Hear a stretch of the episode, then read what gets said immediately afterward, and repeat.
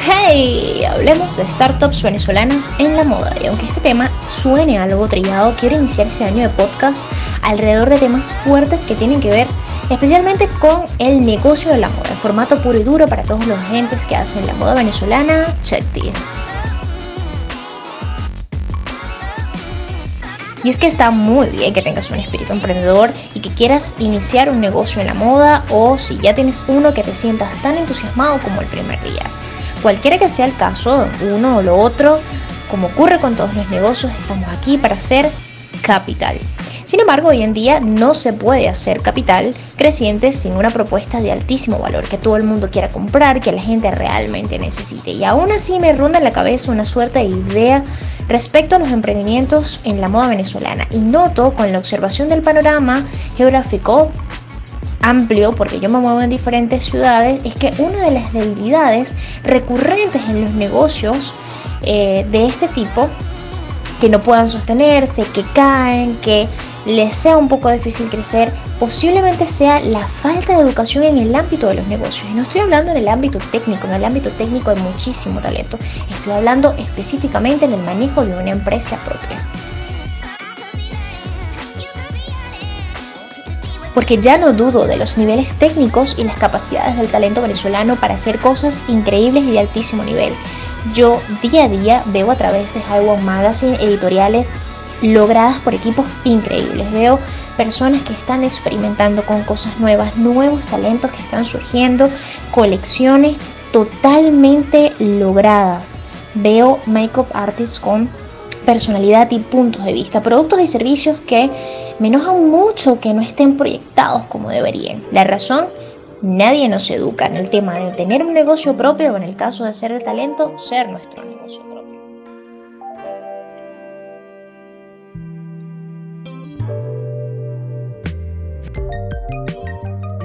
Y aun con la existencia de esta demanda de conocimiento, nuestro sistema tal vez no se encuentre ampliamente preparado para soportarlo y dar esta respuesta que la moda venezolana requiere. Pueden ser varias las razones por las que esto ocurra. Una de ellas tal vez es que como moda con amplio corte internacional todavía no tenemos un gran auge, es decir, seguimos siendo muy jóvenes como para tener maestros que puedan educar a otras generaciones en el ámbito del negocio de la moda, aquellos que tengan experiencia y que realmente lo han logrado en grande que ahora se puedan dedicar a esta parte de la educación. Lo otro tiene que ver con todo lo que son escuelas, cursos, talleres de emprendimiento en general, que trabajan toda la parte motivacional que tiene que ver con emprendimiento y que luego cada uno de nosotros al llegar a casa se desinfla. ¿Por qué? Porque las herramientas motivacionales tienen un límite en todo negocio tú puedes estar muy motivado, puedes entender por qué lo estás haciendo, puedes entender para qué lo estás haciendo, pero si no aprovechas los espacios de conexión y no buscas fuera de ese espacio otro tipo de conocimientos, desafortunadamente llegas a tu casa y vas a desinflarte. Añadido a esto, las limitaciones son aún más grandes. Puedes buscar información tal vez en internet y es posible que pagues por talleres eh, conversatorios offline y no consigas información real porque tienen que ver con el emprendimiento de manera amplia. Sin embargo, los ejemplos que funcionan para gastronomía podrían no funcionar para la moda. Tenemos un rubro que funciona en una industria completamente diferente.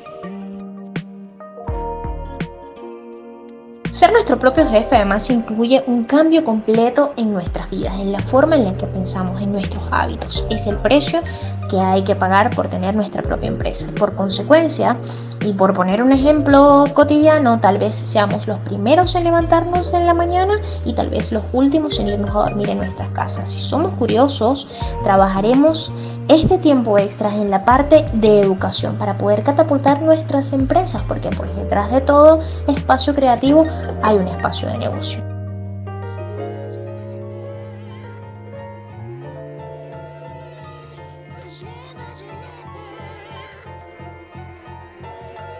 Marcas que hoy reconocemos mundialmente han empezado con menos y han logrado ser exitosos en pocos años, porque han sabido que detrás de la creatividad también hay una empresa y un equipo manejando esta empresa, bien sea porque delegan este trabajo o porque hacen alianzas sólidas con otros talentos para proyectarse en el ámbito administrativo, repercutiendo así en el alcance de la marca y por consecuencia en el alcance del capital. Directores creativos que dejan su ego de lado para enfocarse en su trabajo, en lo que mejor saben hacer, se asocian con expertos directores estratégicos, no sin antes saber hacia dónde quieren dirigir su negocio, porque en la moda, cuando formas parte de la industria, la creación también es estratégica. En cualquiera de los casos, la educación respecto a modelo de negocio, estrategias de comunicación, publicidad, extras de diseño, gerencia y hasta e-commerce serán de vital importancia a la hora de diseñar y de proyectarnos desde la parte creativa y desde la parte de empresa. Algo en lo que pensar a la hora de la siesta para diseñadores y talentos de la moda venezolana. La educación y las estrategias son la clave para la proyección. ¿Y saben qué? Yo quiero verlos proyectados.